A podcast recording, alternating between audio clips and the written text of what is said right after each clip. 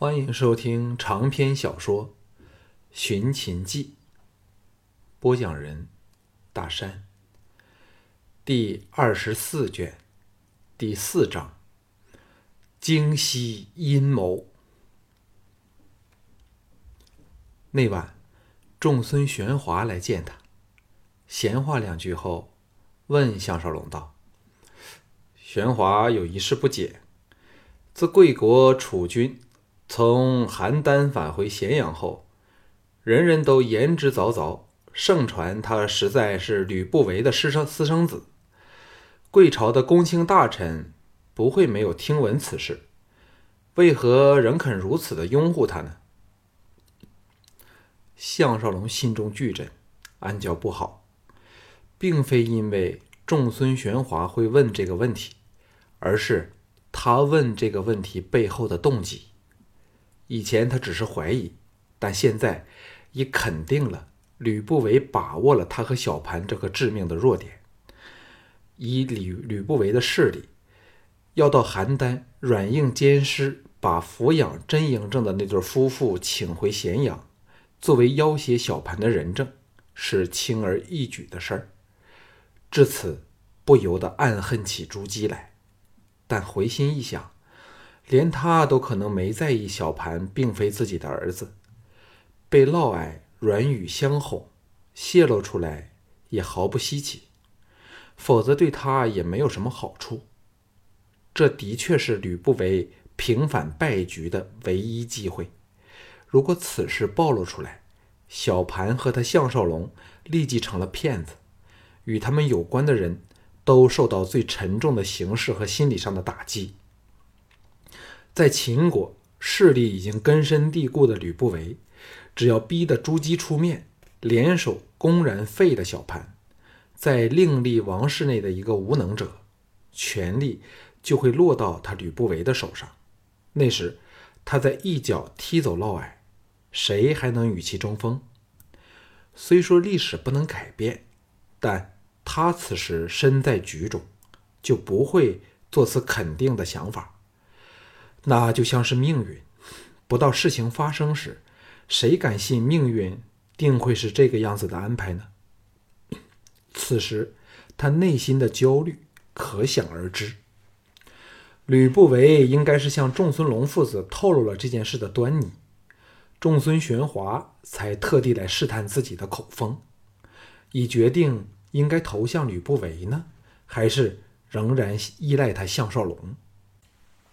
表面上，他当然仍是从容自若，不泄露出丝毫内心的感受。哑然说：“此事早有定论。当年陆公因生疑而滴血认亲，终于证实楚军和吕不韦没有丝毫的血缘关系。”仲孙玄华神秘笑道：“听说楚军的血还是……”上将军亲自取的呢？项少龙故作惊讶的说：“竟连这等事儿都瞒不过玄华兄。”仲孙玄华有点不自然的应道：“是田丹传出来的，但又使人生出了另一个疑疑问。据说，连贵国的姬太后都不敢肯定郑楚军。”是出自吕不韦，还是出自令先王？为何上将军仍敢去尝试呢？如果变出来的确是吕不韦的，上将军如何是好呀？项少龙早猜到他会有此疑问，甚至可能是吕不韦怂恿他向自己询问，只要自己略有犹豫。仲孙玄华立之吕不韦之言不假，又知吕不韦应该可以借此扳倒小盘，那他当然会站到吕不韦那边来对付自己了。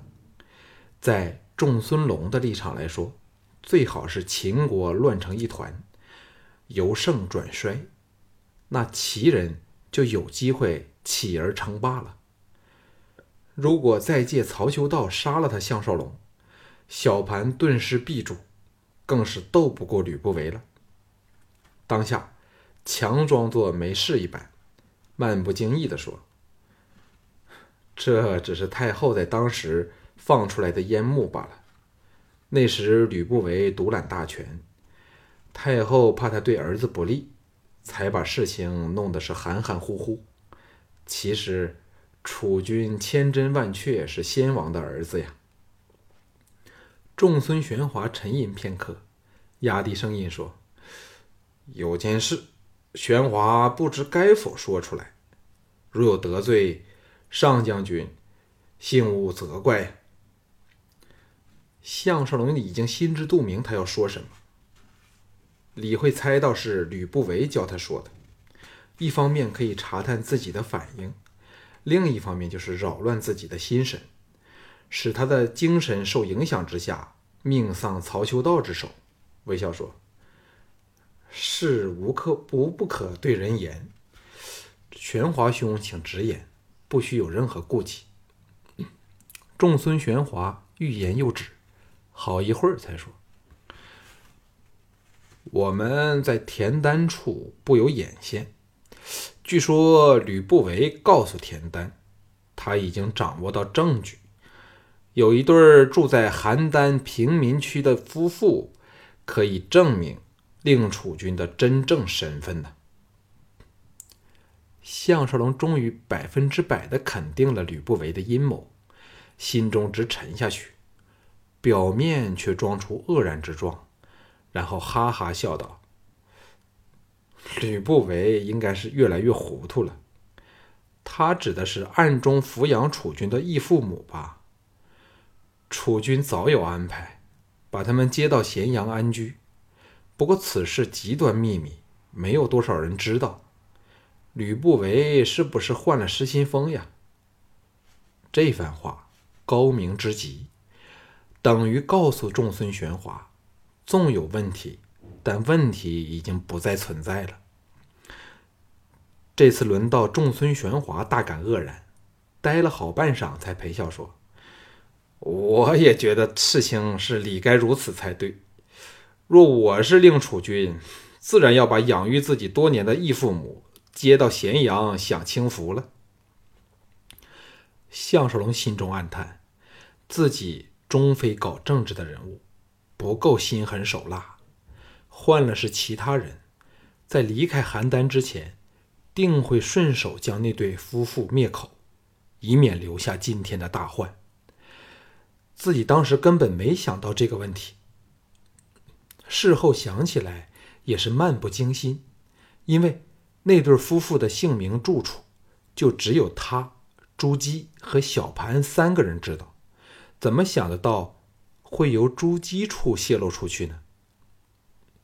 众孙玄华失去了谈下去的兴趣，东拉西扯几句后告辞离开。项少龙几乎可肯定，他是去见吕不韦。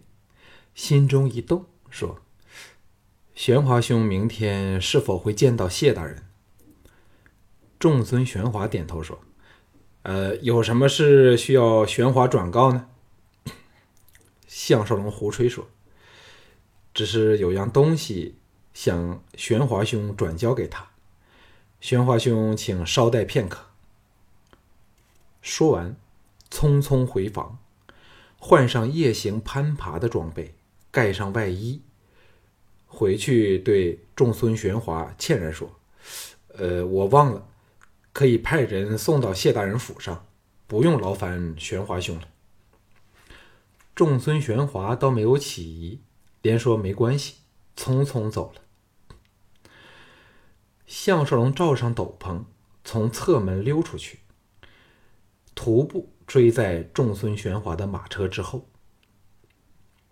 小盘的身份问题，不但关系到他和小盘的荣辱，还关系到多个家族的存亡生死，更不由使他深切体会到龙阳君、韩闯等人为何会如此的矛盾。在二十一世纪，谁犯事儿就谁负责任。在这个时代，如果他出了问题，不但妻儿难以幸免，连整个乌氏家族和。藤毅、京俊等族人都难逃被清洗的命运。所以越多知道一点有关这方面的消息，越能令他知道如何去应付这场大危机。自古以来，收集情报乃军事第一要略。那时既无电话可供窃听，他唯有亲自出马，去看看吕不韦对仲孙玄华会说出什么阴谋。幸好他以前经过特种部队的训练，使他成为偷入别人居处的专家。这个时代的房舍，比二十一世纪的摩天大厦对他来说。就像是不设防的游乐场，除了顾及家将和恶犬之外，可以说是来去自如。众孙玄华轻车简从，但由于路上颇多车马往来，故车行甚缓。项少龙只加快点脚步，便远远地跟着他。照他猜估，如果吕不韦约了众孙玄华见面，应该不会是在他居住的相国府。说到底，田丹和仲孙龙父子乃是死对头。不管吕不韦如何的狂傲，总不能当着田丹眼皮子底下与仲孙龙勾结了。这晚天朗气清，虽仍然寒冷，但比早前大雪纷飞回暖了不少，至少没有了刺骨的寒风。由于商业的兴旺，越来越多像仲孙龙这种。能影响朝政的大商家出现，自己的乌家吕不韦、蒲贺、仲孙龙，甚至乎秦青，都是这种身份。左思右想时，众孙玄华的马车出乎他意料的停了下来。项少龙看清楚那所宅院，当时整条脊骨都寒沁沁的，竟然是李元离听松别院没多远的。听竹院，马车开进门内时，他早驾轻就熟，从侧墙攀了进去。这十多所专用来招呼外宾的院落组群，设计划一，所以熟悉的听松别院，便等于对听竹院了如指掌。项少龙施展出特种部队的身手，忽快忽慢的前过侧园。避过几队李元的巡逻手下，攀上了可俯瞰前后院主宅屋脊时，众孙玄华刚被人迎进主宅去，可见他的攀爬身手是如何的迅捷快捷。不消片刻，众孙玄华从主宅一门穿出，踏上通往东厢的回廊。项少龙忙借钩索滑了下去，利用花丛草树的掩护。移到微透灯光的东厢西域一扇窗户之下，蹲下身子静静窃听。由于内明外暗，故不会被人发现他的影子。李元的声音响起，说：“玄华坐下的说。”接着是奉茶款坐的声音。项少龙暗责自己思虑不不周，自己第一次见到李元时。他正在与仲孙龙密谈，可知两个人关系密切。清秀夫人更是先后两次警告自己小心李渊，可是自己被他三言两语就骗得死心塌地，深信他而不疑，皆因自己总是以己心度人，爱往好处去想。事实上，无论是李渊、韩闯，甚或龙阳君，都是不折不扣的政客。凡事先顾实力，什么交情感情都是放在其次。龙阳君可能还好一点，但李元嘛，只看他当年在寿春可以轻易的抛开夺爱之恨，转而和他携手合作，便该知道他重视的只是权势功名，其他的都是次要。假如今天一时偷懒没有跟来，可能被李元害死了。都不知道是怎么一回事儿。李元最厉害处就是把韩闯出卖他这一事说了出来，使他还以为这个人是真的眷念旧情。下人退出门外的足音远去后，响起了品茶和喝酒的声音。听声音，应该不只是李元和仲孙玄华两个人。果然，仲孙龙的声音响起，说：“项少龙有什么解释呢？”仲孙玄华叹了一口气说：“事情可能不是吕不韦这老奸巨猾的人所说的情况。”项少龙不但没有半分的惊讶，还说：“那对夫妇早就被嬴政接回了咸阳。”哎，另一个人失声说：“吕不韦不是说那对夫妇落到他手上了吗？”项少龙浑身巨震，不但是因为这句说话，更因为说话之人正是今天刚向他痛哭涕零。弑神赌咒的韩闯，一个阴柔熟悉的声音不徐不急的响起，说：“玄华，先把整个过程说出来，我们再下判断，看看究竟是项少龙说谎，还是吕不韦在胡言。”项少龙的心直沉下去，因为他认出了说话者是死敌郭开，现在已经肯定。清秀夫人含蓄和有保留的警告：李元、郭开和韩闯正互相勾结来对付他，只是想不到还会有仲孙龙夹在其中。想来仲孙龙父子和他们凑到一起，应该是后来的事儿，甚或是吕不韦拜访仲孙龙之后的事儿，才能如此才能合理的解释两父子对待他的态度。想到这里。仲孙玄华已把事情交代出来，只听他说：“项少龙不但没有丝毫惶急之态，还好像觉得极其可笑的模样。换了我是他，不立即色变才怪呢。”听着传来失望的叹息声，郭开惋惜说：“若真是如此，我们就痛失了一个扳倒嬴政的机会。这小子。”精明厉害，手段狠辣，野心又大。有他一天坐稳秦军之位，我们休想安寝呢。李渊说：“项少龙最善作伪，又有极致，说不定他心内震惊，但表面却一点都不泄露出来呢。”仲孙龙苦恼地说：“若非我收买的人全被他逐走，现在就可以知道他事后反应了。”韩闯分析说：“看吕不韦向龙爷说话的语气，他应该是在离开咸阳之前，才从嫪毐处得到那对夫妇在邯郸的住址。否则，咸阳早就闹得天翻地覆了，他也没有闲情到临淄来。所以，是否找到真的人证，连他都应该不知道。”仲孙龙颓然说：“那么说，项少龙就不是说谎了？”郭开恨恨地说：“无论如何，我们都不能让项少龙活着回咸阳。没有了他，嬴政就变成了没有牙的老虎，说不定会栽在吕不韦和嫪毐的手上。